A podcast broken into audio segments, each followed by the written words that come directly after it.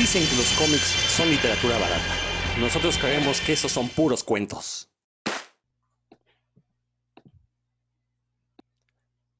Sean bienvenidos a esta nueva emisión de Puros Cuentos, este programa dedicado a los cómics y todas esas cosas que tengan que ver con ellos. Yo soy Rodrigo Vidal Tamayo, los saludo con muchísimo gusto, como siempre, y procedo a presentar a mis eh, cómplices en esta aventura en orden de aparición en la pantalla. Héctor McCoy, ¿cómo estás? Hola, ¿qué tal, Rodrigo? Amigos que nos escuchan. Pues hoy sí nadie se va a salvar, ¿eh? hoy vamos a dar con todo. Hasta con, con, el que está ausente le vamos a dar hasta con la olla. Así que prepárense. hasta de sus cómics vamos a hablar. Pero bueno, este, y también está ahí Roberto Murillo desde, ya saben, la, la bella Tlaxcala. ¿Cómo estás, Roberto? ¿Qué tal, mi querido Rodro? Hola, Héctor. Un saludo a todo nuestro auditorio pues ya listísimo en este día para hablar mal, muy mal de algunos cómics. Así es, y les mandamos un saludo a Dan Lee, que ahora no nos pudo acompañar, pero eh, sabemos que está en espíritu aquí y seguramente nos va a llenar de odio ahorita que hablemos mal de estos cómics, porque el día de, hoy este programa lo vamos a dedicar a, pues no a recomendar, más bien a, a decirles que se alejen de cómics malos, de cómics feos, de cómics que no valen la pena, Usualmente en este tipo de, programas, pues la gente hace recomendaciones. Aquí son anti-recomendaciones. O, claro, a menos que tengan algún eh, enemigo a quien quieran hacerle pasar un muy mal rato, pues sí, de, háganle creer que lo que vale vale la pena. Pero, pues, este, insisto, van a ser cómics malos, cómics que, que, no vale la pena leer. Y ah, obviamente hay que aclarar que pues la cuestión de la calidad de un cómic, pues es algo bastante subjetivo. Bueno, en alguno, en la mayoría de los casos es algo subjetivo, aunque obviamente pues sabemos que hay cómics que están muy mal dibujados, sabemos que hay cómics que están mal escritos. No, no vamos a hablar de Spike Valentine, no se preocupen, no vamos a mencionarlo. Eh, pero eh, lo cierto es que también pues eh, un cómic que pueda no gustarle a alguien puede ser favorito de, de, otra persona más y de hecho pues sucede, ¿no? Este, o cómics que en general el público considera de baja estofa, hay veces que se consideran de culto y sobreviven gracias a eso. E igual, cómics que a lo mejor le pueden agradar a, la masa, puede que no sean cómics de calidad, simplemente fueron cómics que en su momento fueron populares. No estoy hablando del Image original, de la alineación original de los cómics de Image. Pero bueno, vamos a mencionar estas anti-recomendaciones. Pues, ¿quién quiere dar el primer puñetazo? Héctor ya vi que abriste el micrófono, así que si quieres comentar algo y de ahí nos iniciamos con, con este programa de cómics malos. Sí, sí, sí, oye, pues ah, ah, vamos a, digo, no se trata de golpear por golpear, digo, tampoco, este, creo que se trate de eso. Yo creo que deberíamos establecer como qué, qué elementos tiene un cómic para que digamos que es malo, ¿no? Porque nada más es no me gusta, este, me parece como un poco arbitrario. Ahora, eh, por ejemplo, yo, yo pondría, no sé, uno de estos elementos, a lo mejor ustedes dirían otro y otro, ya veremos si los cumplen los cómics que, eligieron o simplemente decir, bueno, no. Yo diría, por ejemplo, eh, que dentro de la línea del, argumento que está presentando tenga coherencia, ¿no? O sea, que la historia que está presentando empiece con algo eh, dentro de su mundo quizás y tenga cierta coherencia lo que, lo que nos están hablando. De pronto, a lo mejor es una historia que, que empieza, no sé, un hombre en el metro y se baja en Marte y sigue la historia y de pronto ya se, se, sigue en Zócalo, pero nunca explican qué, qué, pasó donde se bajó en Marte. A mí me parece que es un cómic que, que, no explica eso. Me parecería un cómic malo, ¿no? Por ejemplo. Pero bueno, este, a ver si ustedes tienen más otros elementos para decir que sería un cómic malo. El problema es que si quieres que sea coherente, como el 90% de los cómics que nos llegan aquí entrarían en la categoría de malos, por no decir los que se producen. Entonces necesitamos al menos unos ocho programas para irlos nombrando. No, pues nada más unos, algunos. Yo, entiendo por, o sea, por dónde va, sector, sí, tu comentario. O sea, efectivamente que eh, la lógica interna de la historia que nos presenten se respete, ¿no? Ese, ese para ti es un, es un elemento fundamental para que un cómic pueda considerar bueno. En cuanto se rompa esta lógica, esta coherencia interna, pues ya para ti te parece muy malo, ¿no? Yo añadiría, y, bueno, te doy la razón en ese punto, Héctor, yo añadiría que también, justo también el, dibujo, pues debe mantener una coherencia con la parte escrita, ¿no? No, no puedes tener un guion que de repente tenga este brincos y un dibujo que lo hagas cuadro por cuadro, ¿no? Porque entonces se va a hacer imposible de leer. O al revés, tienes un guion que es muy detallado, muy minucioso y tu dibujo de un panel a otro se brinca pasos, ¿no? Entonces, y, no das a entender cosas. Creo que ahí, sí podemos estar de acuerdo. Creo que eh, un cómic bien hecho sí debe mantener una coherencia. Entonces, muchos de los cómics que vamos a mencionar ahorita eh, quizás no respetan esta, esta regla que dices, ¿no, Héctor? Y, no, desde luego, porque, por ejemplo, una cosa es decir que, el, que el dibujo no corresponde a lo que estamos viendo, o sea, no está narrando lo que nos está contando en el guion, y otra cosa es decir que no me gusta el dibujo, o sea, puede pasar, puede que un dibujante no me guste. Sí, totalmente. O sea, este, hay estilos de dibujo que no nos gustan, pero eso no quiere decir que el dibujo sea malo. ¿no? Ese es, mi, por ejemplo, mi problema con Humberto Ramos. A mí no me gusta Humberto Ramos, pero hay que reconocerle que narrativamente por lo menos se defiende, ¿no? Sí, sí es capaz de mantener esta coherencia. Roberto, ¿algo quieres añadir a, esta, a este listado de, de, pecados? Pues la otra es que precisamente, eh, ahorita que mencionabas la coherencia en el dibujo, con el argumento, también tendría que haber coherencia entre el dibujo, porque de repente hay caras y personajes que al siguiente número ya ni se parecen, ¿no? O incluso cambias de página y pues ya no sabes si es el mismo personaje o quién diantres es el que está hablando, ¿no? Entonces a veces el dibujante pues como que no es coherente. Solo que tengo aquí un conflicto porque ahorita que lo están poniendo así, que si el dibujo no es coherente con la historia o con el argumento, entonces sería malo. Quiere decir que si es coherente, es decir, tenemos un guion malísimo y un dibujo malísimo, entonces por lo tanto el cómic ya es bueno, porque creo que entonces voy a hablar de un par de cómics que ya no son malos, sino son bastante buenos, tal vez. No, creo que no va por ahí. Creo que, o sea. No, no, no, estoy, estoy bromeando, estoy bromeando, obviamente. Digo, ahora, lo cierto es que también creo que sí se puede trazar la línea entre un mal dibujo y un dibujo a lo mejor feo o que no nos guste, de un dibujo malo, ¿no? Obviamente, si las proporciones anatómicas de los personajes eh, no tienen, este, no son estéticas, pues es un dibujo malo, ¿no? Digo, habrá quien diga, es que Humberto Ramos no dibuja con proporciones este, eh, correctas. Sí, pero estéticamente se ve bien. Y eso es lo que hace. Eh, exactamente, no como el caso de Rob Liefeld, que de repente pues tienen un, torsos enormes y unas piernas de palillo, ¿no? Entonces se ve bastante mal en algunos casos, porque cuando a Rob Liefeld lo entiendan bien, el cuate es un dios dibujando. Pero obviamente tienen que hacer la chamba a los entintadores, ¿no? Este, pero bueno, eso creo que también será otra característica, ¿no? Cuando el dibujo no tiene una estética que apele, ahí sí que apele a las masas, ¿no? Porque de nada sirve que alguien diga, no, no, el dibujo de mi compadre está bien padre, ¿no? Pero pues en realidad tu compadre dibuja, pues este, no, no, no quiero, la verdad, hablar mal de, la gente que ya no está con nosotros, pero pues, si tu compadre dibuja como el monito, pues no, discúlpenme, no está bien dibujado, ¿no? Eso. Entonces, este, bueno, pues ese, creo que ese es otro elemento, ¿no? O sea, que tenga una calidad estética en el dibujo, que, que, la misma calidad estética también se puede apreciar en, en la prosa, ¿eh? en, en, en, los, en el guion, pues, también este, que las frases eh, estén bien escritas, que, este, que no haya faltas de ortografía, que también ese es un lastre en el, en el cómic mexicano, ¿no, Roberto? No, bueno, ya estás pidiendo, estás pidiendo demasiado, ¿no? Incluso hay, hay autores de cómic aquí en México que hasta se molestan con eso, las faltas de ortografía, y dicen que, que, eso no tendría por qué ser un problema y que ellos están contando una historia, pero bueno, no me voy a clavar en eso. Yo quiero agregar otra que para mí es de las más importantes, y es que eh, no solamente los cómics nacionales, sino cómics producidos por grandes editoriales, cómics extranjeros, adolecen muchas veces de esto. Y es que para mí lo primordial, como en el cine, en el teatro, en un buen libro, en un buen cómic, pues es que me cuenten una buena historia y que me la cuenten bien.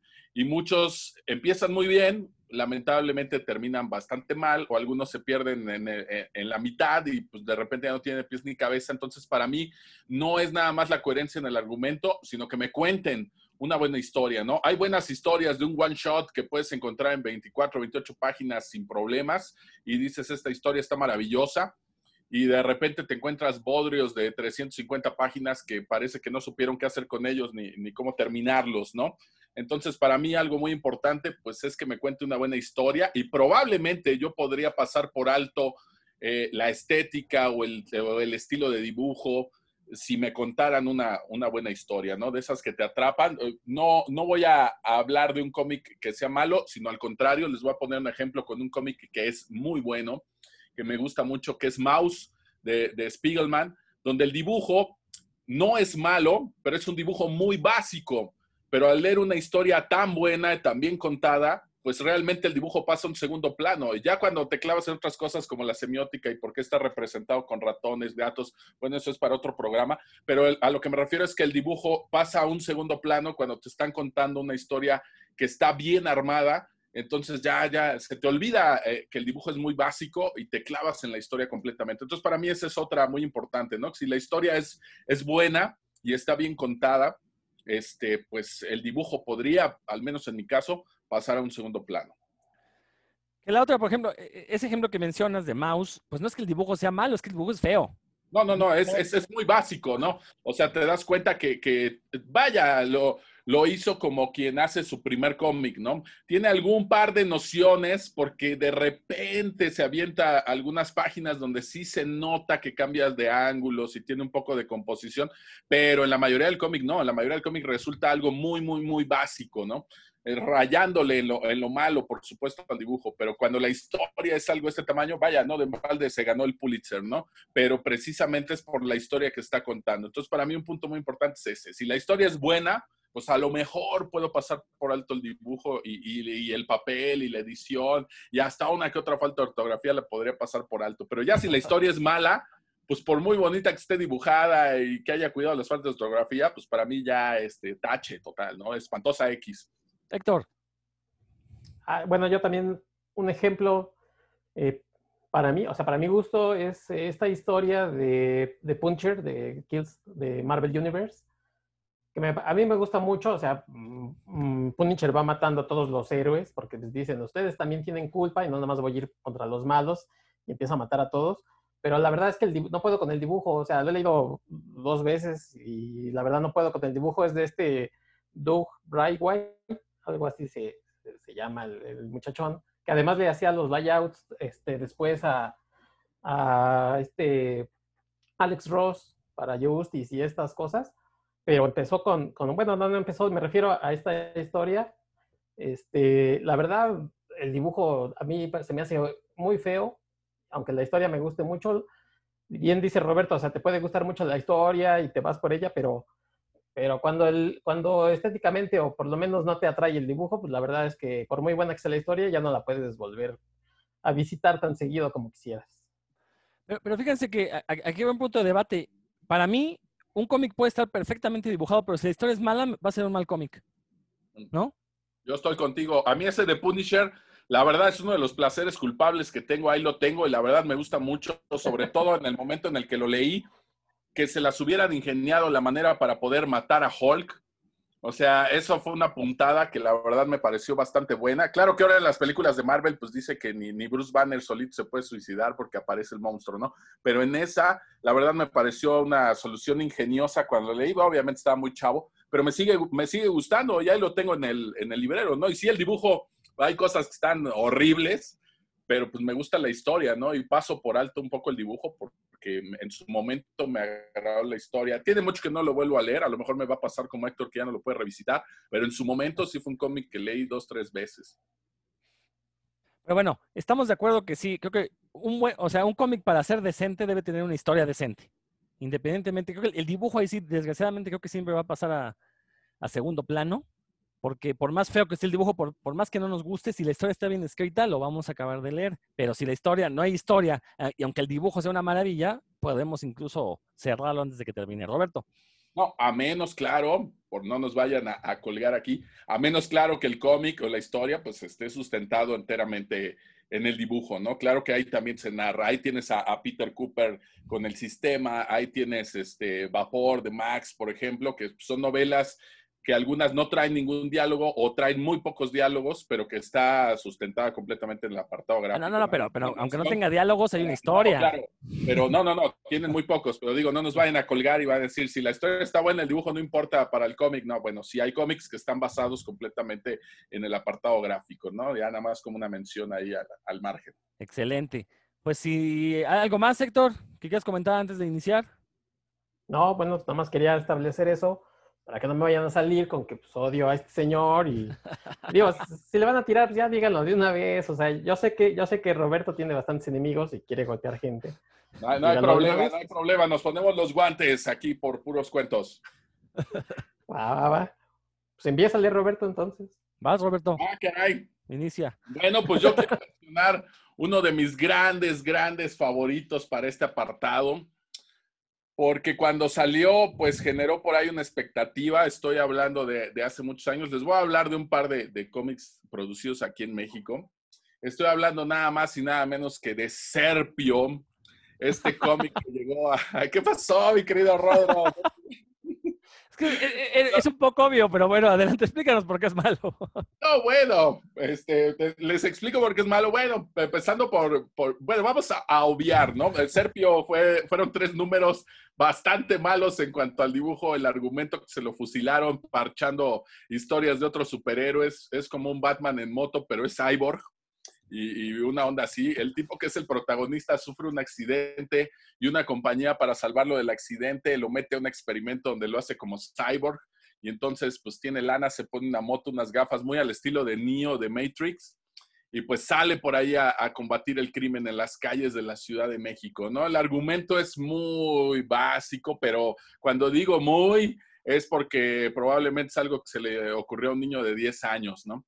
Eh, claro que, que no es el caso, que eso es lo lamentable, ¿no? Pero bueno, tiene tantas cosas malas que, que me llevaría todo el programa a mencionarlo, pero voy a hablar de la más obvia, que es el nombre, que es Serpio, que pues alude a algo como una serpiente, y pues en su traje llevaba una textura, pero pues jamás se relaciona el nombre con la serpiente, no tiene nada que ver con la serpiente, no fue mordido por una serpiente, su papá no era encantador de serpientes, no tiene nada que ver esto, este rollo de Serpio, al menos en esos tres números, pues no les dio tiempo de contarnos tal vez el, el origen que tenían planeado relacionado con la serpiente. Y bueno, el cómic fue tan, tan malo que este, pues quebró a las personas que estaban invirtiendo en él. El cómic eh, tenía un buen papel, era una buena calidad. El dibujo, híjole, tenía de repente un par de cuadros donde decías como que quieren dibujar padre, pero luego todo lo demás era pues casi basura. Te dabas cuenta de los ángulos, las posiciones forzadas y sobre todo que se le fusilaban muchas cosas. Estoy hablando del 2002. Había muchas cosas fusiladas por ahí de, lo que fue Image en los noventas, o sea, ya ni siquiera de, de, Image en los 2000, estaban fusilándose cosas de Image a mediados de los noventas, finales de los noventas, ¿no? Entonces se nota claramente de dónde se están fusilando la, la, el ángulo, de dónde las poses, y pues obviamente si ya leíste cómics dices, ah, pues claro, ¿no? O sea, vamos a mezclar Batman con Matrix y lo hacemos Cyborg y nos fusilamos Image y tenemos Serpio, ¿no? Y va a ser un éxito en ventas. Cabe mencionar que en aquel entonces pues era yo demasiado, demasiado joven y todo lo que encontraba que se producía aquí en México pues trataba de comprarlo, trataba de conseguirlo. Tengo por ahí esos tres números de Serpio. Lo único rescatable pues tal vez es la calidad de papel y la impresión que era bastante competitivo para aquel, para aquel entonces. Estamos hablando de, de un 2002 donde lo que se producía aquí, pues era muy caro hacerlo en color y la portada tiene un papel grueso, los interiores tienen un papel padre, el color se ve bastante bien impreso. O sea, sí le metieron lana a la producción en cuanto a impresión del cómic, ¿no? Lástima que la historia y, el dibujo pues no, no dieron para, ¿no? Eh, fue, fue uno de estos intentos que por ahí hicieron ruido, porque sí hizo ruido cuando salió el primer número. El primer número traía la cara de Serpio con sus gafas y atrás se veía el ángel de la independencia. Y pues decías, órale, no, le vamos a echar, le vamos a echar un ojo. Ahí tengo por ahí todavía guardados los, los cómics, pero este, pues la verdad, bastante, bastante malo. Muy, muy malo el cómic. Por supuesto que no aguanta una segunda lectura. La primera ya era decepcionante. Pues ya para la segunda dices, pues ni caso tiene. Yo lo tengo guardado en el apartado de cosas que no se deben de hacer en el cómic. Ahí es donde está en el estante, ¿no?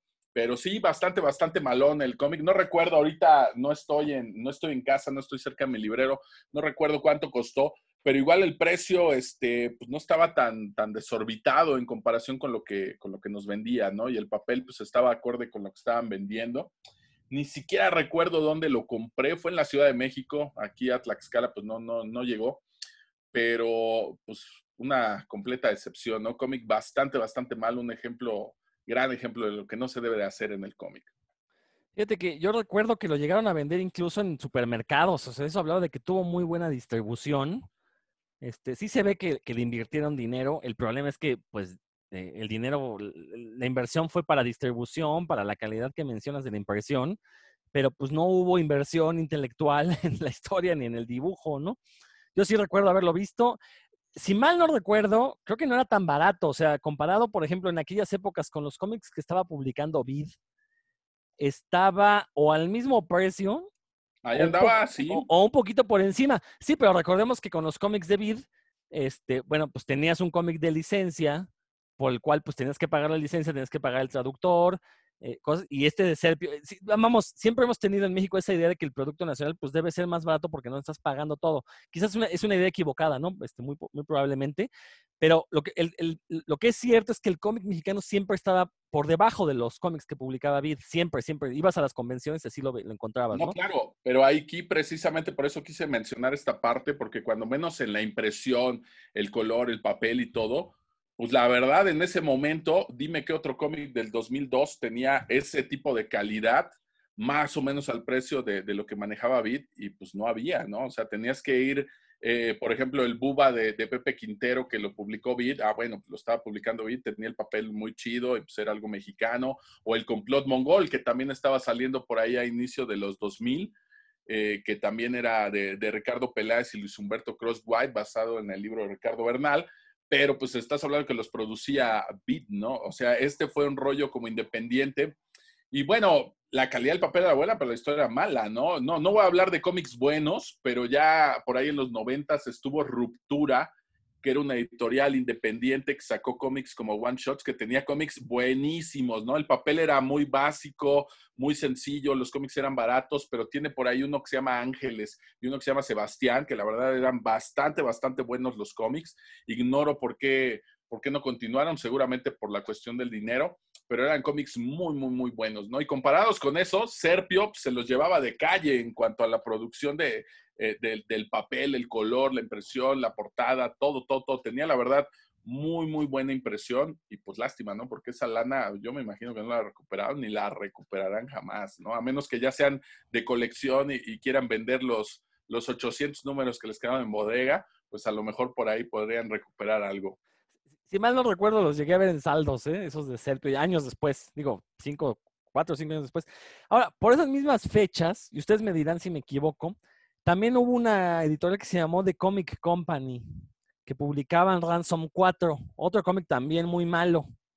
Este, yo la verdad nunca los leí, lo ojé y la verdad es que el dibujo era horrible y no, no, no, no se me antojó. Este, creo que el problema con estos cómics de Ransom 4, también había uno que se llamaba Sinacros, que no sé si también era de, o, esos eran los que publicaban Comic Company, no me acuerdo. Pero también este, eran cómics que se notaba que los dibujantes habían aprendido a dibujar cómic leyendo cómics de Image y de Marvel de aquellos años, ¿no? Entonces, obviamente, lo que teníamos eran clones de estos cómics, pero mal hechos, porque Image en sí era un clon de Marvel, cuando surge Image a inicios de los 90. Y luego llegan los mexicanos y se fusilan a Image, entonces era como la fotocopia de la fotocopia, entonces, pues obviamente se veían ya medio gachos. Estos cómics de Ransom 4 también tenían buena calidad y recuerdo que no eran nada caros. Por eso recuerdo que el Serpio se me había hecho muy caro, porque ya habíamos tenido el lanzamiento de estos cómics que también tenían una calidad muy similar a la, de Vid. El de Ransom 4, ya lo habíamos mencionado, costaba 25 pesos. El de Serpio andaba por ahí de los 35. algo así. era los cómics caros de Vid costaban 35, por ahí andaba el Serpio, y los baratos eh, costaban 25, y el Ransom 4 costaba 25 pesos. No me acuerdo si 25 o 20, pero andaba en el rango de los baratos, Ransom 4. Entonces, fíjate, yo, a, lo que quería comentar cuando hice la comparación con Vid, es que pues siempre el público va a preferir pagar malo por conocido, en este caso un cómic de Superman, del Hombre Araña, que darle oportunidad a un cómic nacional que te cuesta lo mismo, del cual no sabes absolutamente nada, y que seamos sinceros, la gran mayoría de los cómics mexicanos son malos. ¿No? Y lo decimos así con todas sus letras.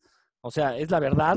Eh, como lo dije ahorita, los dibujantes de cómic mexicano, sobre todo los que querían hacer como cómic comercial, se educaban leyendo otros cómics en lugar de tomar cursos de ilustración, cursos de semiótica, todo este tipo de cosas, ¿no? Este, igual tenemos una sequía de escritores en México, no tenemos buenos escritores, también es una realidad y eso lo podemos ver en el cine, en, en teatro, en libros, a cualquier nivel, ¿no? Habrá quien me diga, no, pero es que está tal excepción. Sí, sí hay excepciones, no lo dudo, pero en general tenemos una crisis de, de guionismo en México. Entonces también, si veo un cómic nacional que me cuesta lo mismo que un cómic de licencia, pues siempre va, creo que va a tener preferencia el de licencia porque por lo menos ya sé que me va a brindar. Con el cómic mexicano es un volado, pero un volado que ni siquiera me da la, la, posibilidad del 50% que sea bueno, 50% que sea malo. Lo más probable es que sea malo. ¿No? Y lo digo, y si alguien la quiere hacer de terror, pues aquí está abierto, está el Facebook de puros cuentos, ahí nos pueden ir a reclamar y pues nos, nos agarramos en un debate duro y sabroso. Héctor, ¿algo que quieras comentar? Sí, este, no, tienes toda la razón. A mí me pasa precisamente eso que comentas, de que yo prefiero comprar un cómic, pues gringo o, leer otra cosa que uno mexicano, no, no porque no sé, o sea, no sé qué me voy a encontrar y a lo mejor darles el beneficio de la duda sería importante, pero la verdad es que la experiencia me dice que, que si compro un número uno, que a lo mejor dice continuará, pues no sé si va a salir un número dos, ¿no? Entonces, este, para mí es así como, además, de entre otras cosas que, decíamos del precio y esas cosas, este, es, medio complicado darles esa oportunidad que obviamente no nos, eh, no nos de, quede queda como en riesgo de que si compramos un cómic este, importado, pues vaya a ser precisamente bueno. Y, y es a donde yo ahí voy a meter el cómic este, que, de los que le voy a platicar, que hace 15 días, hace unas semanas, estábamos platicando de cómics de Batman. Y bueno, decíamos, ay, los cómics de Batman, qué bonitos y estos y aquellos. Bueno, pues yo les voy a hablar de uno que la verdad para mí se me hace muy malo. Para que vean que de todo hay y que los cómics también eh, gringos, pues a lo mejor si de, 100, de cada 100 números, 10 son buenos y los demás son regulares o no pasa nada, hasta malos son. Este se llama Batman The Abduction, o sea, la abducción es de 1998.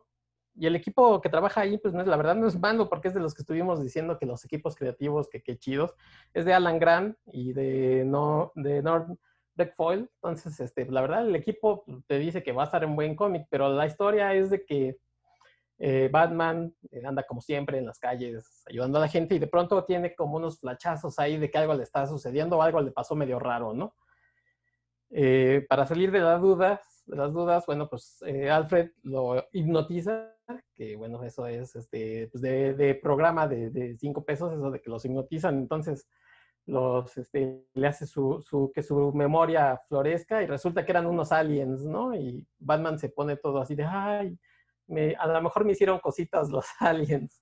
Y bueno, pues, este, anda investigando, según Batman anda investigando, eh, y bueno, un poco todo eso es para, llegar al momento en el que anda bien drogado Batman por los aliens y se enfrenta a Bruce Lee. O sea, es un momento ahí gratis, es este fanservice. Pero bueno, por ahí hay un momento en el que le dice, oiga, pero pues este, no me acuerdo si es Alfred. O sea, la verdad ya no lo leí, yo me acuerdo que tan malo era que nunca lo volví a leer. Que este, le dice, pero este, pues ahí están Batman y, no, digo, perdón, están Superman y está el detective marciano y le dice, no, no, no, estos sí son verdaderos aliens o son muy diferentes y Batman vive apesadumbrado. Entonces, lo que yo les decía, o sea, ese tipo de, de Batman o ese Batman, pues, que conocemos, que es un detective y que, que, no, que siempre espera lo inesperado, vive todo así, ay, este, ¿qué me habrán hecho estos marcianitos? Y, entonces, no le crees, o sea, no le compras esta historia. A mí se me hace bastante malo, y bueno, este, el dibujo, mm, ya eh, Bergfoil ya venía como un poquito a la baja, no es así maravilloso. Te, gusta lo de Bruce Lee, pues sí le encuentras un parecido, pero tampoco es que sea Bruce Lee, Bruce Lee, ahí digas, es hiperrealista y sí le estás creyendo que está peleando con Batman, ¿no? Entonces, es puro fanservice y la verdad la historia pues, es basura la verdad es que estamos discutiendo cómics muy sencillos, ¿eh? Porque pues hablar mal de, de cómics como Serpio, pues es fácil. En el caso de los Ellsworth sucede algo parecido con el cómic mexicano. La mayoría eran malos, fueron malos. Ahora, lo cierto es que cuando, los años cuando sale de Abduction, ¿cuántos años tenía Sector? Estabas rondando los 20. o Sí. menos, ¿no? O sea, estamos No, hablando, no, no. es- ese cómic tiene mínimo 20 años, ¿no? Ajá. sí, Entonces, sí. eh, vi- digo, uno iba, compraba los Ellsworths de DC con un, este, un sueño, ¿no? De leer historias que en el papel sonaban muy bien. En este caso, que Batman había sido abducido por extraterrestres, o que qué pasaría si este, eh, eh, la nave de Kal-El hubiera aterrizado en Ciudad Gótica y entonces Superman se convierte en Batman, o qué pasaría si a Batman le dan el anillo de linterna verde. O sea, eran, er- eran ideas que uno diría, no manches, pues sí quiero saber qué pasa, ¿no? El problema es que DC ocupaba estos cómics como de relleno y nada más pues para hacer una venta fácil. Entonces, como bien dices, no tienes a un, equipo de ensueño haciendo este cómic. Sin embargo, es notorio que fue un trabajo que hicieron pues porque se los iban a pagar.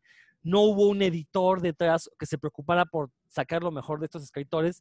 Vamos, fue una historia de mero relleno y en general creo que ese era el problema de los Ellsworths, ¿no? De DC que publicó a lo largo de los 90 e inicio de los 2000. Digo, son poquísimos los Ellsworths que valen la pena. Y es una desgracia porque la verdad tuvimos ahí ideas que bien escritas se hubieran convertido en cómics que, que se hubieran convertido ya en históricos, en referencias actuales, ¿no? Y, y- y ese es el gran problema.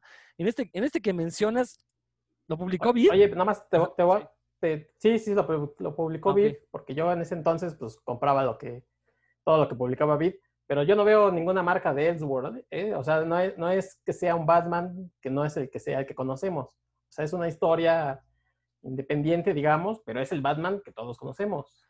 A ver, voy a hacer una búsqueda rápida. Porque, Búsquele, muchachón, no, no, no, yo- tengo la duda porque según yo sí era un Elseworld, ¿eh? Este, No, en, en la portada no, no viene nada de, de ah, entonces podría estar equivocado. Bueno, entonces, este, bueno, vamos a En suponer la que no es. contraportada tampoco. Sí. Sí, porque yo también debí- debo tener por ahí la copia de, de Vid. También debí de haberlo comprado ahí. Este, y- no, sí, sí, sí, sí es un Elseworld, ya, ya quedó. El primer enlace dice, Ajá. este, reseña de dos de los Elseworlds más peculiares que se encuentran de ¿De la sí, de- ya decía yo.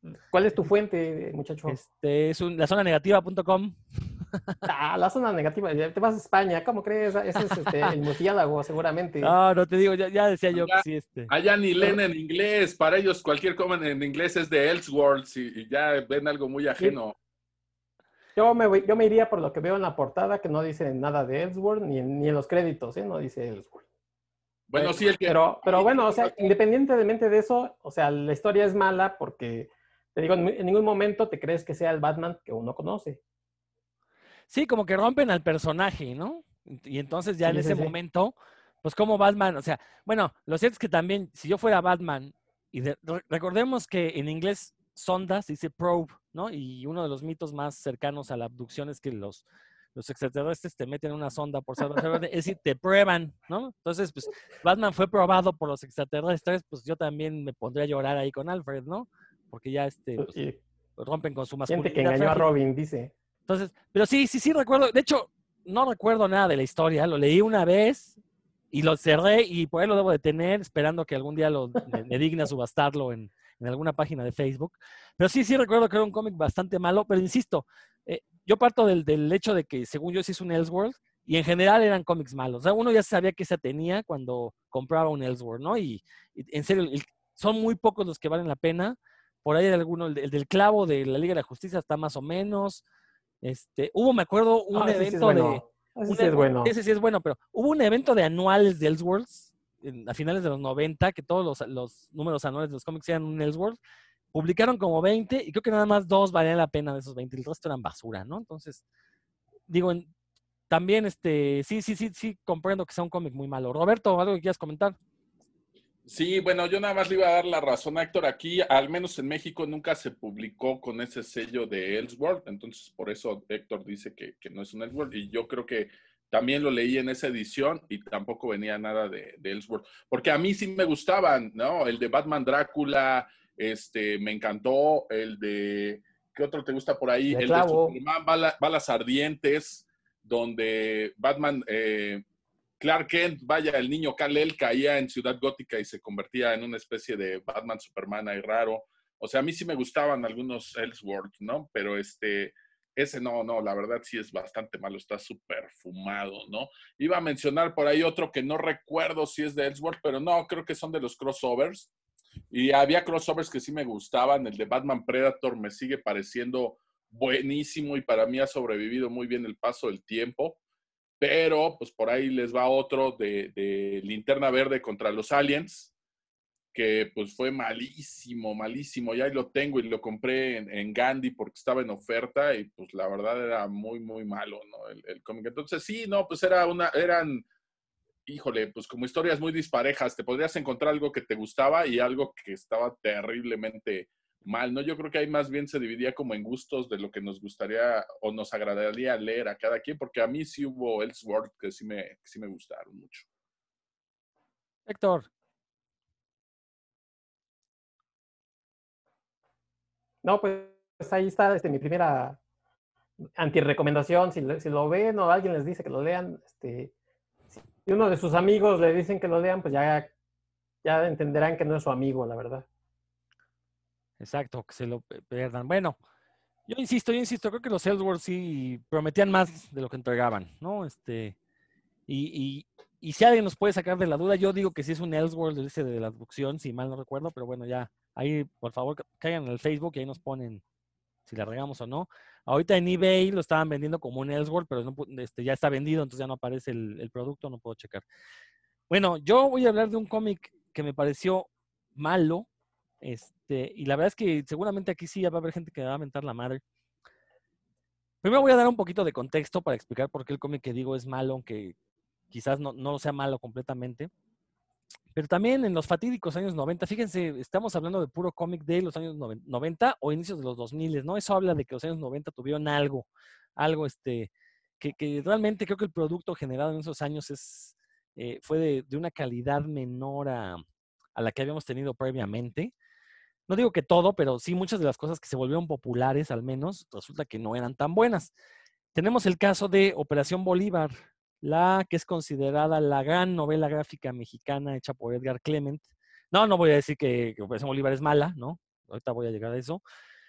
Eh, Grant Morrison, en este libro, este, que se me pueden refrescar la memoria, ya ven que mi memoria no es lo que era, este, Dioses y Monstruos, se llama el libro de Grant Morrison, o este, bueno, ahorita, lo busco, al fin que tengo aquí en internet, ahorita este, lo buscamos. Bueno, pero Grant Morrison en este libro eh, él maneja una hipótesis de que cada 11 años eh, cambia como el, el Zeitgeist de la época Super Gods, Super Dioses, se llama el libro de Grant Morrison. Eh, y él dice que cada 11 años cambia como el gusto de, la, gente por materiales culturales, que hay 11 años en los que la gente como que le gustan cosas más iluminadas, más heroicas, más este, felices, y termina este ciclo de 11 años y comienzan 11 años como que la gente tiene gustos más oscuros, más violentos. Él dice que los 80 fueron este ciclo luminoso, donde se generan estas grandes gestas superheroicas. Eh, terminan este ciclo en los años 80 y la década de los 90 es este periodo de oscuridad. ¿no? Luego, en, ya a inicios de los 2000, otra vez tuvimos otro periodo de, de, de luminosidad, de heroicismo, este, surgen ahí cómics como Runaways, cosas así que eran como más en la, cercanas a la vieja escuela. Luego en los 2000 es otra vez, otra época como de, de, de, oscuridad, ¿no? De hecho, ahorita estaría, estaríamos terminando o, yendo a medias de una época oscura, de una época violenta, por eso tenemos en DC estos cómics de Dark de Death Metal y cosas así muy, muy violentos, muy grotescos, ¿no? Pero bueno, ¿por qué digo esto? Porque los 90, según diría Grant Morrison, pues fue una época en la que la gente quería leer cómics oscuros y surge ahí Operación Bolívar, que es esta novela gráfica que reúne el tema del narcotráfico con el tema de la guerrilla en México, con cuestiones un poco más místicas ah, eh, que tienen que ver con el pensamiento religioso, ya sea occidental y prehispánico. Eh, no me voy a dar muchos detalles. La cosa es que Operación Bolívar se convirtió en la maldición de Edgar Clement porque jamás se ha podido despegar de ella. ¿no? El nombre de Edgar Clement es sinónimo de Operación Bolívar. Y los cómics que intentó sacar posteriormente, pues todos, la gran mayoría pertenecían a este universo de, Operación Bolívar. Uno de ellos fue Los Perros Salvajes, un cómic fatídico porque pues logró publicar un número en papel, por ahí sacó una segunda parte de cuatro total en digital y hasta la fecha pues no terminó la historia. Creo que aquí en Los Perros Salvajes, que es el cómic realmente que, que quiero anti-recomendar, tenemos pues a un Edgar Clement cansado, un Edgar Clement que no tiene mucho como eh, mucha meta a dónde llegar con esta historia. Se ve que eh, el que no se haya podido despegar de Operación Bolívar y de su universo, sí tiene mucho que ver con sus capacidades narrativas, que se ven ya en los perros salvajes, podemos ver todos sus defectos en, exacerbados, que eran defectos que ya tenía desde Operación Bolívar, pero Operación Bolívar era una ópera prima, básicamente. Entonces, todos esos defectos dices, ok, el cuate va a seguir creciendo, va a madurar eh, su estilo y esos defectos los va a ir eliminando. No, no, creo que aquí sucedió al revés. Estos defectos se fueron agrandando. A mí, Los Perros Salvajes fue un cómic que no me gustó porque básicamente lo que tenemos en el apartado gráfico es una colección de, de collages y de pin-ups. No, no hay una narrativa gráfica como tal, no hay conexión entre las imágenes. De repente el narrador, bueno, el personaje está o el narrador está contando algo y la ilustración es un collage de imágenes, de símbolos, cosas así, ¿no? Muy bonitos, eso sí, porque si algo hace bien Edgar Clement es ilustrar, es un gran ilustrador, pero realmente no nos está contando una historia a través de los dibujos. Se ve que le echó mucha flojera e hizo esta serie de estampitas conectadas por una historia metida así con eh, una aguja y un hilo y con eso pinchó varias estampitas, que es lo que dibuja, ¿no? Ahora, en la parte escrita, tenemos una historia que de repente da unos brincos, eh, depende mucho de que conozcas Operación Bolívar para entender algunas de las cosas que hacen estos personajes. No se da el tiempo de presentarte bien a los personajes. Entonces, no sé, creo que es un cómic, insisto, que nos habla de un autor cansado, cansado tanto de eh, vivir a la sombra de su ópera prima, como de eh, cansado de, que se esperen de él grandes cosas, ¿no? Entonces, la verdad es que, y aparte es una historia que está incompleta, o sea, a lo más se pueden leer la mitad de la historia, dos números de cuatro. Entonces, eso también, pues, le, resta muchos puntos a esta obra. Insisto, insisto, insisto, e, es un gran ilustrador el Crimen, y creo que ese es otro de los problemas que tenemos en México. Tenemos muy buenos dibujantes, tenemos magníficos ilustradores. El problema es que tenemos pocos narradores gráficos y tenemos muchos menos escritores. Entonces, esto se nota en, este cómic de, los perros salvajes, que aparte también, pues está regurgitando los temas que ya había tocado en Operación Bolívar y que sinceramente creo que ya eh, debería buscarse otras formas de abordar estos, estos temas que él trata, ¿no? Porque pues no puedes quedarte 20, 30 años abordando el mismo tema de la misma manera, ¿no? Creo que eh, es raro el autor de cómics que se queda estancado con las mismas ideas que tiene desde hace 30 años. Yo por eso Los Perros Salvajes es, un cómic que a mí me pareció, pues sí, este, no diré que bastante malo, pues simplemente me parece un mal cómic tomando en cuenta de quién viene, ¿no? No sé, Roberto, tú, tú me imagino que sí lo has leído y que este, podrás darme un zape por, atreverme a hablar mal de este cómic. Claro que no, claro que no. Mira, mi querido Clement, yo lo quiero mucho, lo conozco desde hace, pues, ¿qué te gusta? No sé, 15, 17 años, no sé. La verdad me gusta mucho, como bien dices, cómo ilustra. Eh, Operación Bolívar sí tenía por ahí otra lectura, que es esta relación que se tiene de México con Estados Unidos a través de la droga y el narcotráfico. Y era una historia donde si bien está hablando de México con Estados Unidos, te puedes salir un poco de estas fronteras y entender, por ejemplo, la relación que pudiera tener también Colombia con Estados Unidos a través de la droga. Aquí está representada a través de de, todo lo que se comercia a partir de los ángeles que cazan y, los productos que se sacan desde las uñas, las alas, los huesos, etcétera. Y es algo, no voy a decir universal, porque no, no es universal, pero es algo que sí se podía leer fuera de México. Los perros salvajes eh, tiene ya muchas ondas de política que a él le gusta criticar.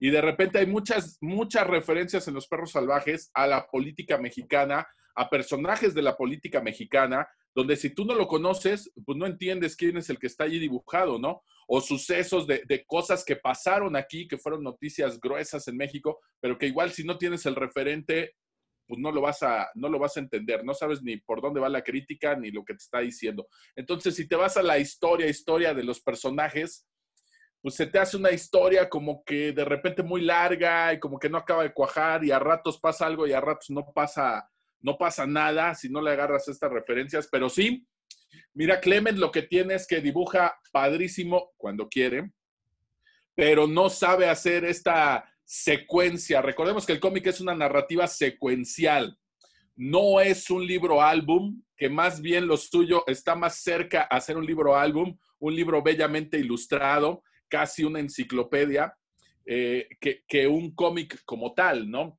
Entonces, en, este camino de entre el libro álbum y el cómic, pues sí se nota estas deficiencias que, que, puede tener a la hora de narrar, porque no fluye, hay cosas que no fluyen, ¿no? De repente sí entiendes que te está dando contexto con algo informativo y ves la imagen padrísima, pero cuando ves y de repente sigue lo mismo, lo mismo, pues ya no sabes en qué momento te están narrando la historia, es como si te estuvieran soltando únicamente el contexto informativo, pero no fluye.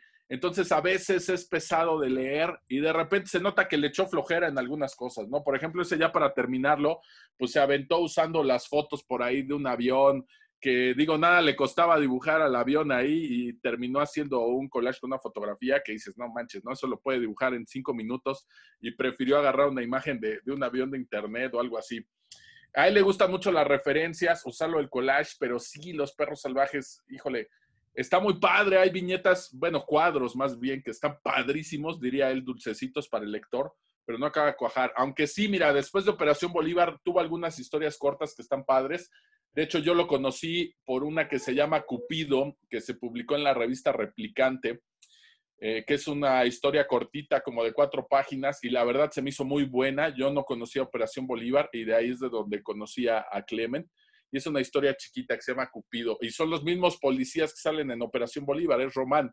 Pero este, está bien lograda esa historia. Pero con los perros, pues no, no, la verdad no tengo nada que discutirte. Gráficamente está muy padre, pero no llega a ser un cómic ni una novela gráfica, está más cerca de un, de un libro álbum y pues si quieres apreciar las ilustraciones, está chidísimo y si quieres conocer algo del contexto de lo que critica también, pero no acaba de cuajar, ¿no? A lo mejor tendría que aventarme los cuatro tomos de corrido, pero aún así yo creo que será una lectura pesada, ¿no?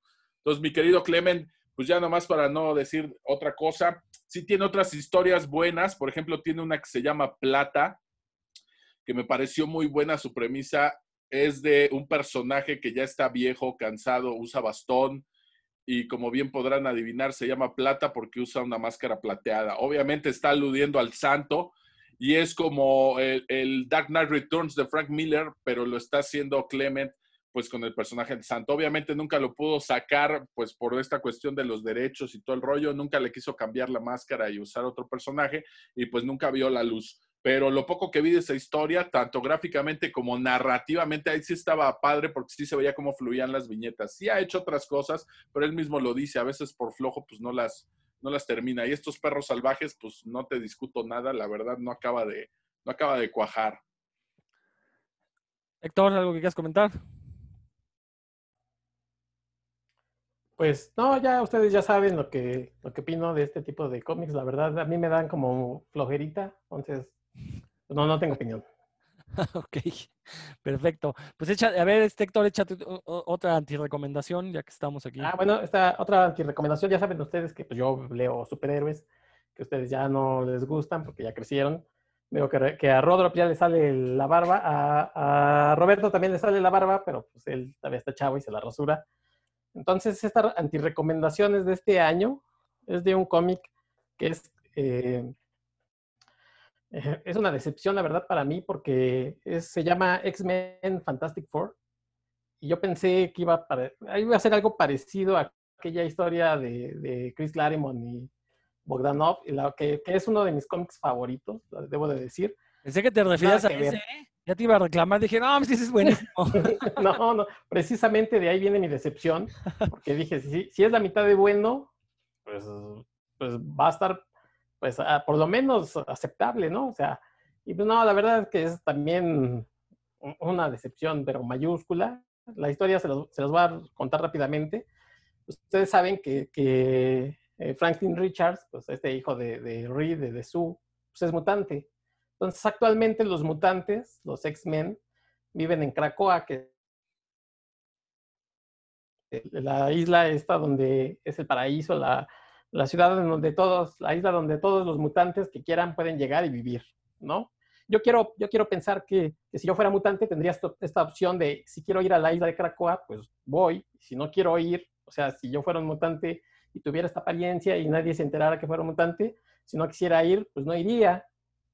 Pero no, eh, en una de estas cosas que, que pasan en los cómics, pues eh, Javier y, y, y eh, Magneto, deciden que como es uno de los mutantes más poderosos, debe de vivir en Krakoa, ¿no? Sin importar lo que diga su papá, sin importar lo que diga su mamá y sin importar lo que diga Franklin, porque pues, como todos los mutantes viven ahí, tiene que vivir en Krakoa. Todos van por él y, ya saben, son estos, estos cómics en donde se empiezan a pelear porque pues me caíste mal que viniste a decirme lo que debo de hacer.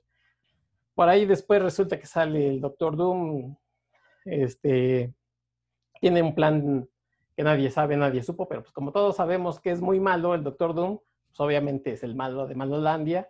Total que, que, que sin ningún motivo, bueno, pues este, más que porque no se ponen de acuerdo, se empiezan a pelear, este, ya saben, Ben Green ahí con, con Wolverine y cosas así. Eh, no les voy a, bueno, si les este, al final, pues tampoco se van a perder de mucho. Al final, eh, Doom tenía por ahí secuestrados unos mutantes y los X-Men llegan y dicen, no, eres muy malo y se los llevan a esos mutantes, se los llevan a Krakoa y le dicen a Franklin, pues tú tienes acá tu casa si quieres venir. Y Reed al final le dice, hijito, yo sé que tú eres libre, si quieres irte, vete. ¿no? Y cuatro números, la verdad, ya ni sé cuántas páginas, son como 120 páginas ahí la verdad, de, de, aburrición, ¿no? Entonces, si ven este cómic, no, no crean que es aquel ochentero de, de, Chris Claremont, no le vayan a dar ni una oportunidad pensando que se pueda acercar algo eh, siquiera de, de, buena onda. Así es que este, este cómic de X-Men Fantastic Four de, de, este año, del 2020, la verdad, ni siquiera se le acerquen. ¿Quiénes, ¿Quiénes lo hicieron? Ese Chips Darsky, que la verdad es bastante bueno. O sea, a mí me gustan las cosas que, que está haciendo con Spider-Man, con Daredevil, por ahí las cosas que hizo con, bueno, como dibujante en Image. Y, este, y el dibujo de Terry Dobson, que también, o sea, gráficamente la verdad está muy chido, pero pues le dieron a dibujar basura. Pues qué lástima, ¿eh? porque digo, ahorita justamente lo que menos se necesitan son cómics este, tan malos, porque la verdad es que sí, me lo contaste y me estaba yo durmiendo, o sea, ni imagínate si lo leo, pues va a salir peor. Pero, pero me sorprende que Chip Zdarsky, que es de los escritores como ahorita de moda, ¿no? O sea, es como estos escritores que le está gustando mucho la ñoñiza.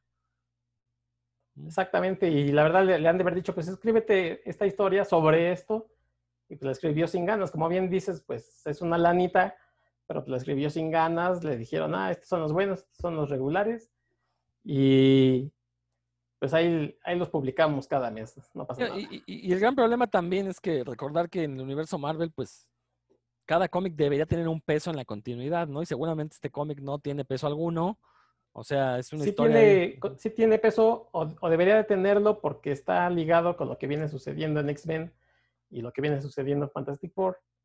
Pero les digo, esta, esta idea de que se pelean y, y, que el niño, que ya no es un niño, es un adolescente en este momento, es un adolescente, no puede elegir, no pueden platicar como, como adultos y se van a los catorrazos y al sinsentido, pues hace que sea un, es lo que les digo, o sea, no tiene, en, una historia no tiene ningún sentido que se supone que, que son personas inteligentes, se agarren nada más a trancazos por el niño que, que pudo haber elegido si me quedo en mi casa o me voy y pues ya.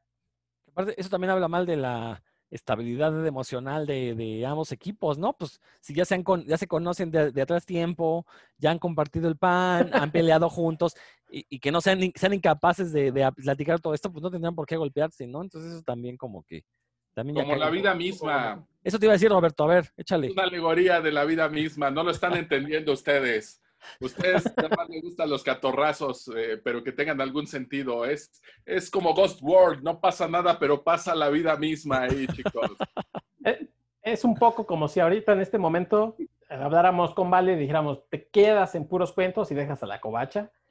Y alguien de la covacha, este Paco Espinosa, dijera, no, no, no, mi hijito Vale, no, y entonces nos peleáramos todos, cuando la verdad es que nadie quiere Vale. Exactamente, exacto. Menos por Vale, ¿no? Pero bueno.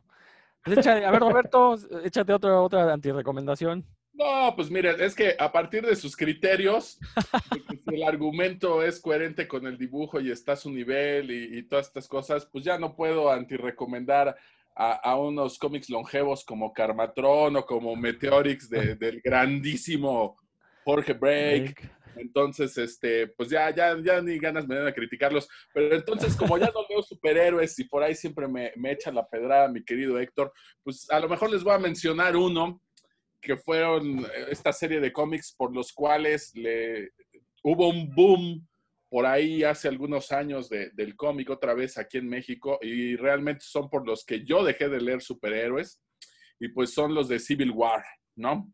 Que muchos los veían y, oh, Civil War, una maravilla. Y pues yo ya llevaba muchos años leyendo cómics y cuando me reviento Civil War, este, híjole, en serio. La verdad, pues bastante malona la, la historia, bastante básica. Otra vez algunos pretextos para echar catorrazos unos contra otros sin sentido. Y voy a retomar algo que decías ahorita, mi querido Rodro. Si algo caracterizaba a Marvel era precisamente que cuidó su continuidad por muchísimos años. No importa lo que ocurriera en sus títulos, si se relacionaban o no, la continuidad se cuidaba mucho, ¿no? Había consecuencias si algo pasaba en un cómic, pues sus consecuencias se podían sentir cinco o diez años después porque seguían respetando esa historia, seguían respetando esa continuidad. Y todo lo que ocurrió aquí en Civil War, por ejemplo, momentos impactantes como cuando Spider-Man se quita la máscara y revela su identidad, eh, que híjole, fue muy impactante para muchos fans, pues después ya resulta que no pasó nada con, con One More Day que llegó Mephisto a, tronar los dedos y arreglar todo ese rollo. Entonces, la verdad fue decepcionante para mí eh, leerlo completo, porque aparte no solo me estoy refiriendo a la historia de, de los números de Civil War, sino a todos los spin-off que salieron alrededor y que se publicaron aquí en México, pues los compré prácticamente todos. Y creo que lo que más me agradó pues fueron algunos spin-offs y, y, el tomo de Frontline, no voy a hablar de esos porque no los quiero recomendar, más bien estoy haciendo anti-recomendaciones. Entonces, lo de Civil War, híjole, pues para mí fue, yo sé, yo, yo entiendo que, que muchos lectores de cómics hoy en día aquí en México, pues entraron al cómic por Civil War y realmente yo voy al revés. Yo salí de los cómics de superhéroes después de, de Civil War. Dije, no es posible que, que, a mis años yo siga leyendo este tipo de, este tipo de cosas, así es que ahí nos vemos, chicos, ¿no? La verdad me pareció bastante, bastante malo.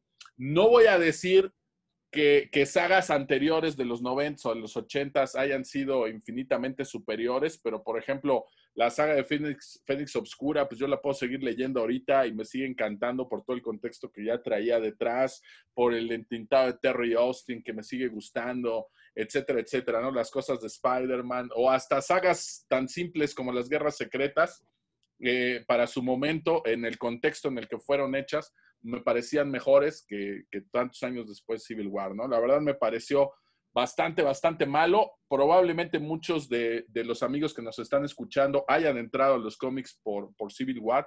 Los invito a que le echen una leída después de que ya pasaron todos estos años y pues se den cuenta de, de todas las carencias y de lo, de lo irrelevante que resultó siendo eh, muchos de estos eventos eh, sorprendentes que pasaron dentro del cómic, ¿no? Incluso, no voy a hablar de eso aquí en el programa, pero creo que la premisa de la película del Capitán América Civil War me gusta mucho más que lo que usaron por ahí en, los cómics de Civil War, ¿no? Hasta está mejor contado, ¿no? Y, en menos tiempo me lo, me lo, aviento. Pero sí, uno de los cómics que me hizo alejarme de este rollo de los superhéroes, pues fue Civil War. Por supuesto que pasaron cosas como la muerte del Capitán América, que fue de repente impactante para muchos, pero pues no, para mí fueron cómics bastante, bastante malones, muy medianones en cuanto a narrativa, uh, fan service, como decía por ahí mi querido Héctor, en muchos números. Y pues eso fue lo emocionante, ¿no? Ver a los héroes peleándose unos contra otros, sin importar realmente el trasfondo y después valiéndoles gorro que hubiera o no hubiera consecuencias, ¿no? Porque todo se arregló un tiempo después, como sabemos que siempre sucede en los cómics. Y precisamente eso fue lo que me llevó al cansancio y decir qué necesidad tengo de leer lo mismo una y otra y otra y otra vez y ya sé dónde va a acabar esto, mejor vamos a mudarnos por ahí, ¿no? Y ya, eso fue lo que me hizo alejarme un poco del cómic y, y bueno, otras cosas como como comprar cómics de Paco Roca, ¿no? Que digo, no es posible que gaste yo más dinero en Civil War que en un tomo de Paco Roca, pues con permiso ahí nos vemos, adiós superhéroes.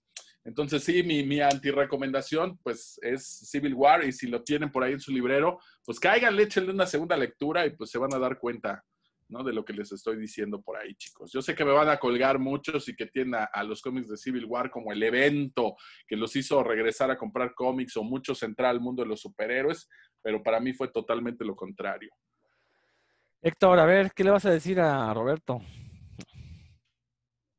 Roberto, si tienes tu tomo este de Televisa, pues regálamelo, yo este, lo, lo vendo.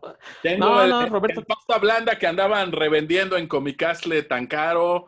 Lo tengo en pasta blanda, en pasta dura y apenas regalé ese chiquitito que salió como de bolsillo que también lo tenía, pues también ese lo regalé. Los otros dos ahí están. Tengo los números individuales también si gustas. Entonces, con todo gusto.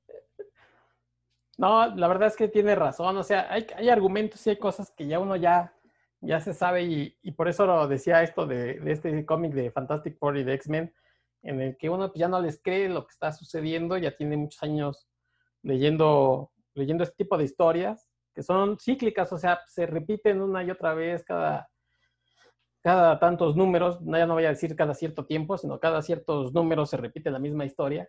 Pero bueno, tienen, para mí tienen todavía su, su encanto, aunque eh, no dejo de apreciar estas cosas que dice Roberto, de que eh, se supone que son héroes o son gente inteligente, que en los 70 te la creías, que, este, que a lo mejor no se conocían y, ay, tienes cara de malo y por eso te voy a pegar.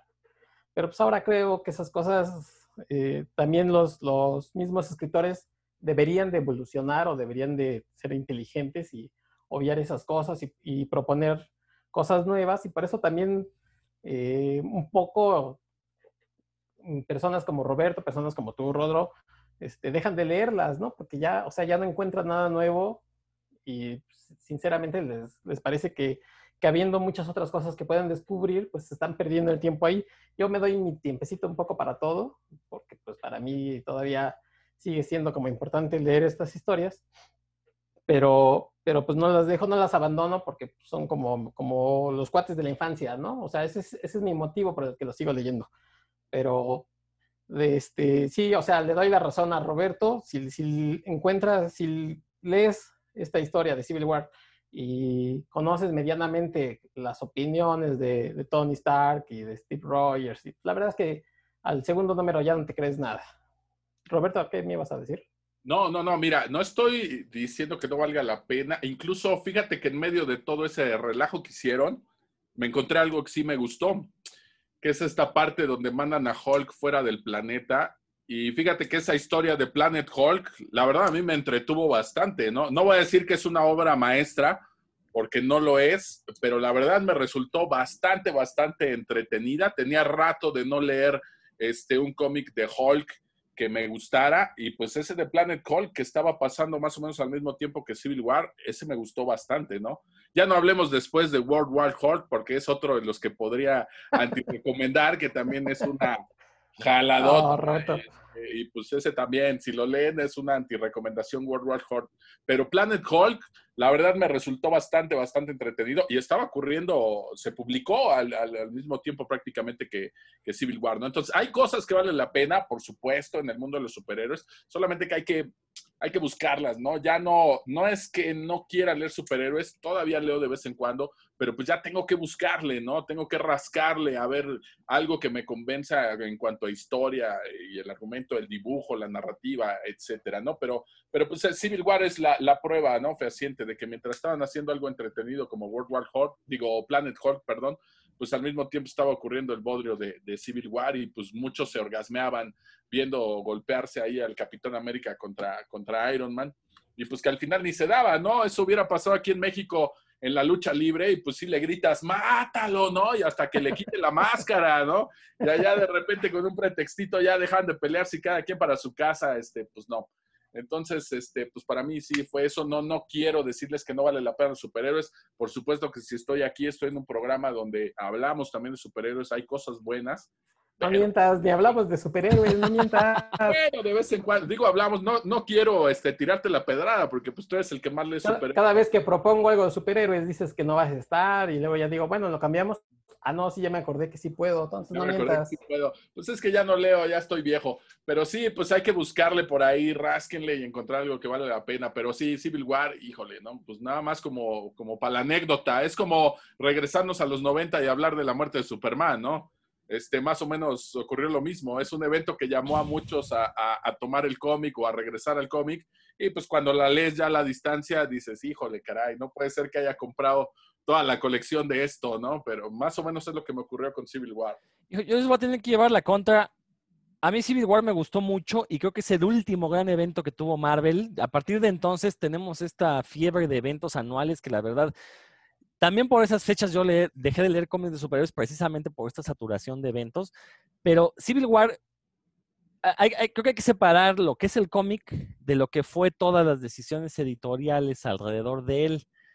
Héctor decía al principio de este programa que para él un buen cómic pues debe tener una coherencia interna. Creo que Civil War la tiene, o sea, dentro de lo que es la miniserie de Civil War únicamente. No estoy hablando de la continuidad con el universo Marvel, de lo que el universo Marvel nos pudo haber dado en historias anteriores.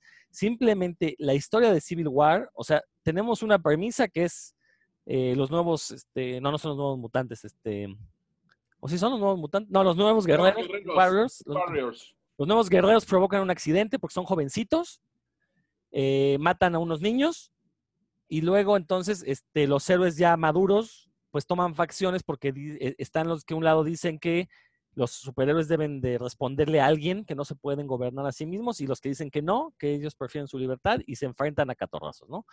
Este, creo que Civil War, si analizamos su lógica interna de nada más de la historia, creo que funciona muy bien. Ahora, alrededor de ella, pues sí hubo una serie de decisiones editoriales. Recordemos que en esos años Marvel estaba como en una etapa de transición.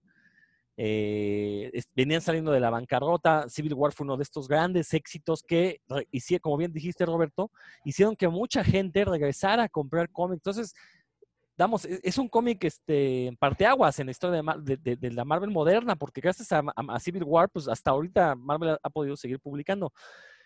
Eh, sí, el problema es que no se respetó lo planteado ahí.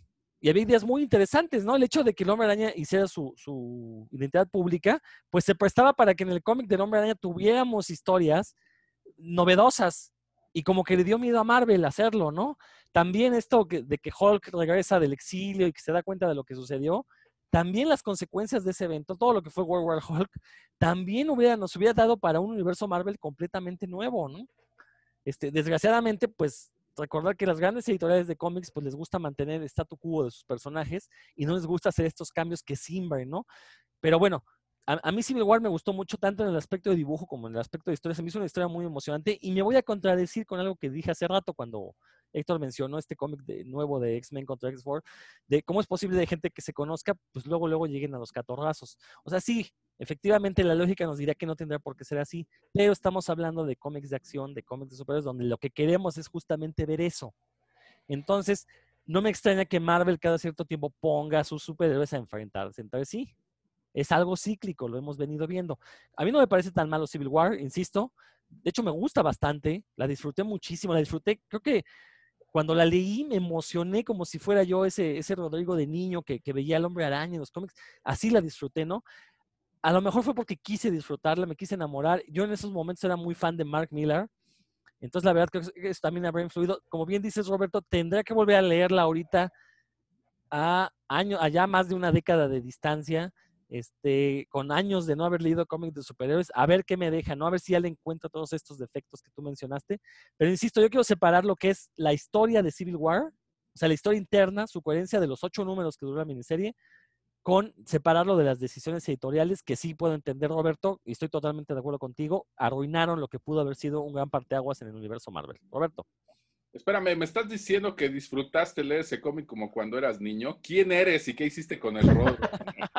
Que estés diciendo eso. Bueno, voy a creerlo. No, fíjate que las, los primeros números eran muy buenos. O sea, la verdad, eso fue lo que generó expectativa. Mira, en ese momento no recuerdo si fue en la revista Wizard, si todavía se publicaba Wizard, pero te, te daban gratis esa primera parte de lo que ocurre con los New Warriors donde Nitro explota y pues se lleva a la escuela de los chavitos, ¿no? Entonces, ese número, esa revista de Wizard, pues generó tal expectativa de todos de no manches, ¿no? ¿Y qué se viene? Civil War, tómala, ¿no? O sea, todos estábamos atentos a lo que iba a pasar después de eso, ¿no? Y en los primeros números lo que se plantea está muy bien, pero ya cuando llegas por ahí de la mitad hacia el final, híjole, para mí es donde ya, para mí todo se cayó, ¿no? O sea, como dice Héctor, hay cosas que no tienen ya ni verosimilitud y aunque son consecuencias de lo que venía pasando, pues ves que lo resolvieron más como porque tenían que acabar la historia de alguna manera. Este, realmente si nos ponemos a ver qué personajes importantes se atrevieron a matar dentro de Civil War, pues no, ¿no? lo del Capitán América vino, vino después, ¿no? Este, no, la verdad, a, mí sí me decepcionó la última parte. La primera me emocionó mucho y pues la, segunda mitad fue donde ya se, se, me cayó, ¿no? Yo entiendo que a muchos pues les siga gustando y celebro que el Rodro haya dicho aquí esas palabras porque lo voy a, guardar como algo histórico, que disfrutó leyendo un cómic de superhéroes como cuando era niño. Este, quiere decir que es la prueba fehaciente como Tony Stark de que Rodrigo Vial Tamayo tiene corazón y lo vamos a dejar grabado. Ah, sí, cierto. Ahorita que recuerdo el final es muy malo. Pero recordemos que el final fue idea de Josh Whedon, de quien yo siempre he hablado pestes. ¿eh? Entonces, este, ahí hay que... ¿Qué tiene que ver ahora Josh Whedon? Josh Whedon se supone, en la Wizard justamente se mencionaba que cómo se había planeado la historia y que Mark Millar no, no sabía cómo terminarle, que fue Whedon el que le dijo, no, pues el Capitán América se tiene que rendir para evitar mayores masacres. Entonces, eh, este, el, problema el problema del final es que no tienen final, o sea, eh, lo que hablaba Roberto, y ahora ya resulta que estamos hablando de Civil War, pero bueno, en fin, el, el, el final sucede en las páginas de Capitán América, que matan a Capitán América, este, si eso hubiera pasado en el final de Civil War, hubiera sido creo que una historia más redonda. Estoy de acuerdo, el final es malo. El final de Civil War es malo. porque, no tiene, porque no tiene un final y, porque, exacto, es culpa de, de Mark Miller. No, pero ah, bueno, fue culpa del editor que le dijo, güey, aquí va a terminar. Si tú, como, si tú como escritor tienes una historia armada y resulta que al final no sabes uh, acabar, y que nunca has trabajado con un editor. ¿Ya vieron por qué no quería hablar de Civil War, chicos? Ya empezamos aquí. Tony Stark, que sí tiene corazón, pues contra mi Capitán América aquí, que, que está peleando por el final también. o sea, yo conozco muchas historias de escritores que les dijeron, tiene que terminar o hacerse tal cosa, prefirieron hacerse un lado. Porque no creo que haya sido el caso de Mark Miller. No, pues no, no, Mark Miller es un mercenario, lo sabemos, pues.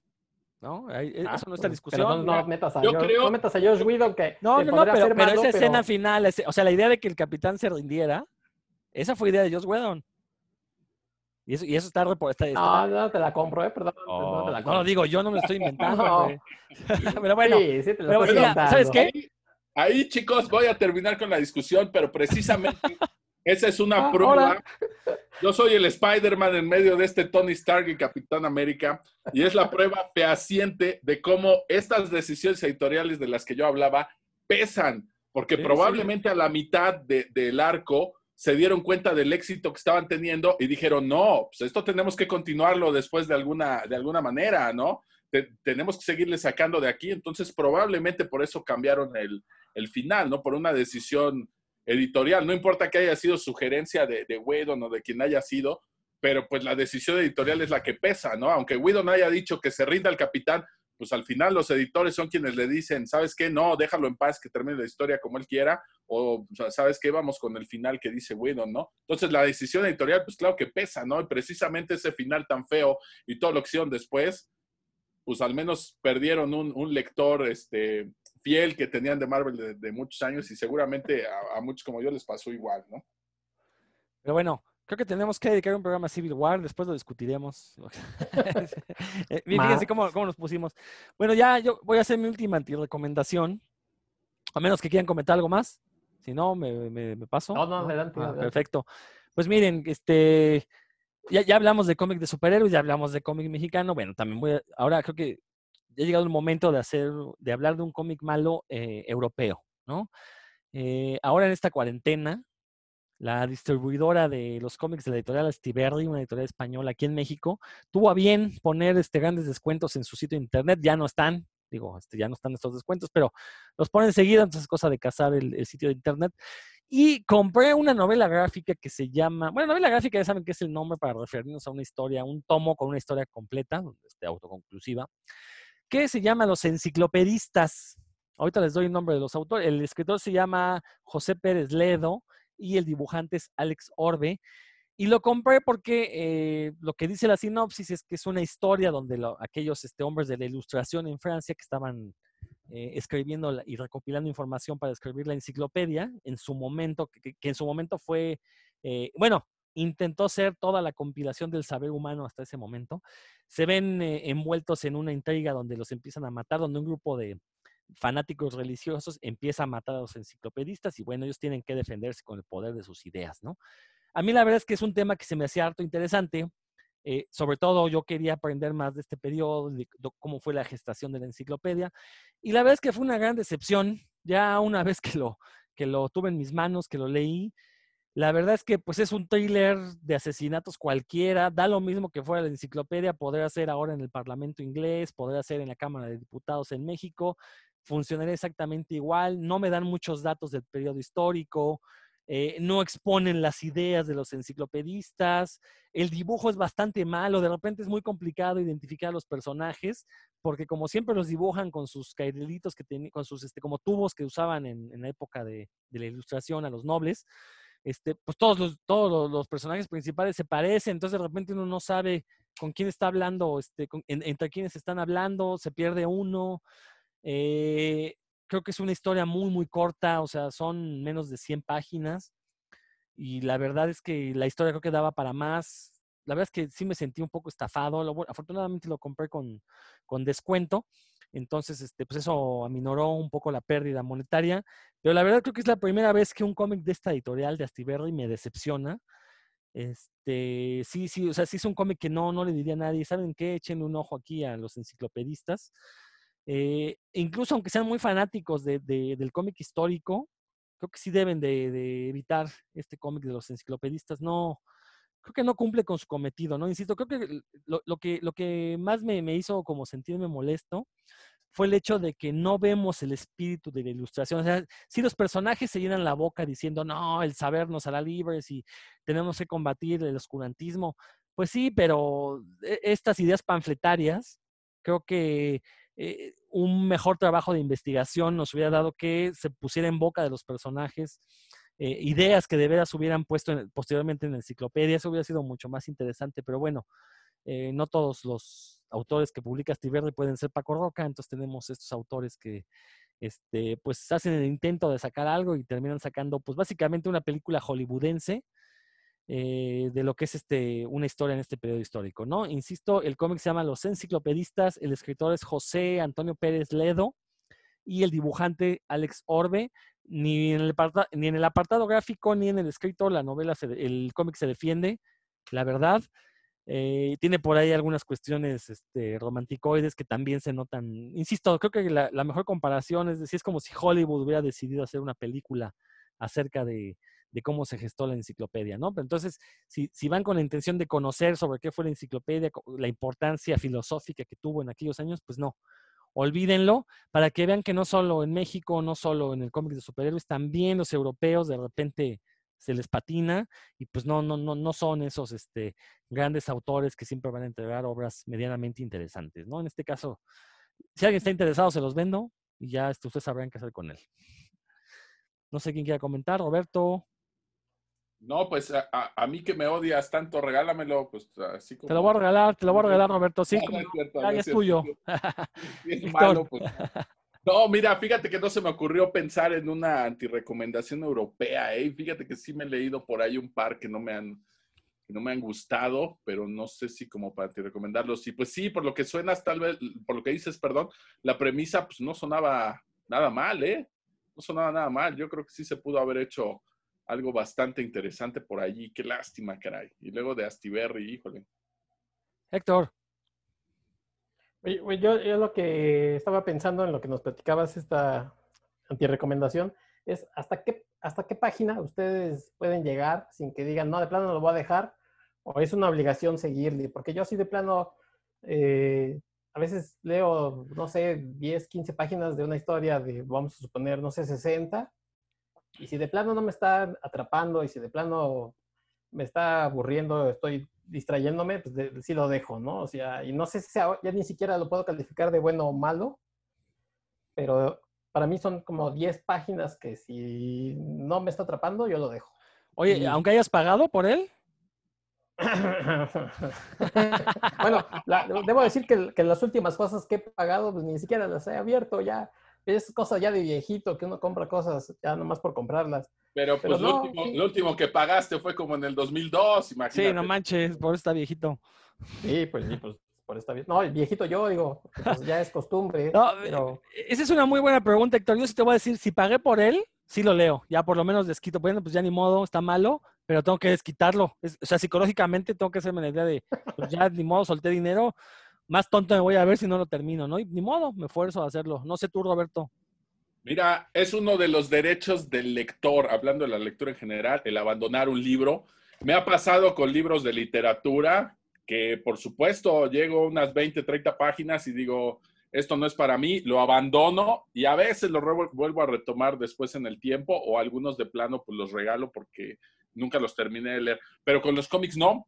Yo creo que no he dejado ningún cómic sin terminar, incluso el de Serpio, el de Sinacros y de todos esos, aunque eran cortitos, pues los terminé, ¿no? Este, no, creo que no he dejado así un cómic sin terminar. Híjole, pues yo creo que no, ¿eh? Aunque eran malos, pues no, sí, sí los terminé.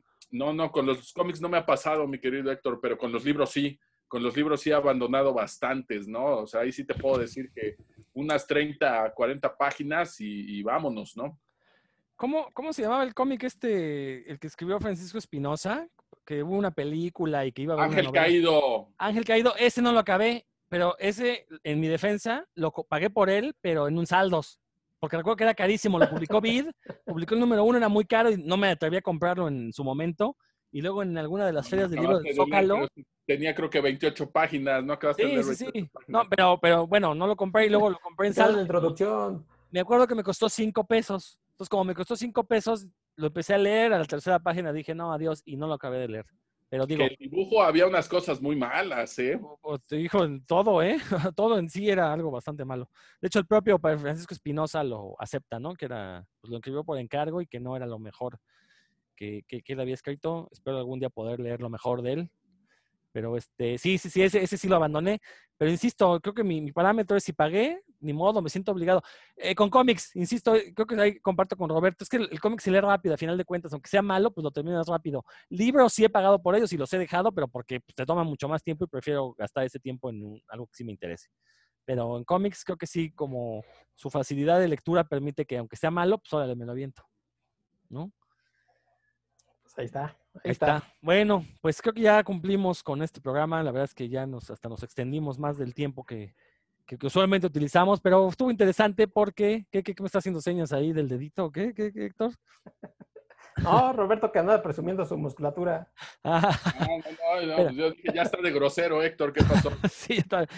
Pues bueno, Héctor, si te gustas despedir, por favor. Ah, sí. Oigan, ya nada más, este, les traigo una notita rápida que me A encontré ver, por échala, échala. Este, Focus Features, que es este, productora de cine independiente, que tiene títulos como este, Brokeback Mountain y este, El Eterno Resplandor de Una Mente Sin Recuerdos y esas, esas cosas. Va a producir, no no sé si, si en live action, pero va a producir una adaptación de Patience de Daniel Close, que por aquí ya comentamos. Ah, Este, mira. ustedes que son muy fans de Daniel Close. Entonces, este, se va a producir. eh, todavía no sé si va a ser, les digo, este, animación o live action. Pero bueno, pues, este, aquí uno de, de los, de los autores este, favoritos de ustedes, pues, pues, va a tener otra, otra adaptación. ¿No, ¿No tienes y bueno, datos de, pues, este- de director? No, todavía no, ¿No? todavía no. este, Digo, seguramente el que- guion, el guion seguramente va a ser del mismo Dan Klaus, como han sido Ah, todas mira, sus sí. películas. Ah, sí, el, el director y co-guionista va a ser Charlie McDowell. Mm, ¿y qué Tiene más? su haber este, The One I Love. No lo ubico. Bueno, a ver qué. Lástima que ya Bueno, no sea Terry Swigoff. Me habría encantado ver otra vez otra, una película más de la dupla Swigoff-Close. Pero bueno, mientras el, el- eh, si el guionista es Dan Close, no me importa, quiere decir que está involucrado y que va a cuidar el producto. ¿no? Entonces, sí, sí. esperemos, esperemos, justamente. Perfecto. Bueno, bueno, y pues este, como siempre, pues agradecer la invitación y pues gente que nos escucha, si, si hay algún cómic o cosa que no les gusta, pues la verdad es que la vida es muy corta, así es que no pierdan tiempo y sáltense como chapulines colorados. Cualquier eh, reclamo, recomendación, ahí estamos en la cuenta de, eh, tenemos una cuenta de Twitter, tenemos una cuenta en Facebook, ya sea anónimamente o, o quieran eh, decirnos algo directamente, pues nos pueden dejar sus, sus comentarios. Y bueno, pues muchas gracias, estamos para la próxima. Excelente, Héctor. Roberto. Bueno, yo antes de irme quiero recordarles que justo este lunes 19 comienza el primer foro de narrativa gráfica en la Cámara de Diputados. A mí me toca hoy lunes con el gran, gran, gran Raúl Mújica, científico del INAOE, hablar sobre ciencia y cómics. Por ahí los invito a que entren a las redes de la Cámara de Diputados, el Espacio Cultural San Lázaro, la Biblioteca del Congreso. Por ahí podrán ver las transmisiones en vivo de lunes a viernes a las 5 de la tarde. Y bueno, me despido de ustedes mandándole un saludo a mi sobrina Fer, pues estoy transmitiendo hoy desde su recámara totalmente ambientada con Spider-Man, es fanática de Spider-Man, le mando desde aquí un gran saludo porque no me escucha y anda por ahí en la cocina. Y esperemos que lo escuche después en el podcast. Hasta la próxima. Excelente, Roberto. Creo que va a tener mucho éxito este evento en la Cámara de Diputados. Recordar que en el programa anterior hablamos ya un poquito más en extenso de este evento, entonces ahí lo pueden escuchar para que vean, se enteren bien eh, exactamente de qué se va a tratar. Este, ¿Hay algún sitio de internet donde se pueda consultar programación, horarios, todo eso? Precisamente es en el, no, una página de internet como tal, no, todo lo están difundiendo a través de sus redes de Facebook. Pueden buscar ahí la página que es Espacio Cultural San Lázaro, así les aparece en Facebook, o Biblioteca del Congreso, también les aparece por ahí, o Biblioteca Legislativa. Tienen tres páginas distintas y se transmite al mismo tiempo desde esas tres páginas. Excelente, estaremos atentos y hay que compartirlo en el Facebook de Puros Cuentos, recuerden eso. Bueno, pues yo también, muchísimas gracias por escucharnos, gracias a Héctor y a Roberto, creo que fue un programa bastante entretenido. Nos estamos escuchando en próximas ocasiones y espero que en algún momento Dan nos diga sus antirecomendaciones cuando pueda estar de nueva cuenta aquí, que nos diga qué es lo que no le gusta y qué sí. Esto fue Puros Cuentos, hasta luego.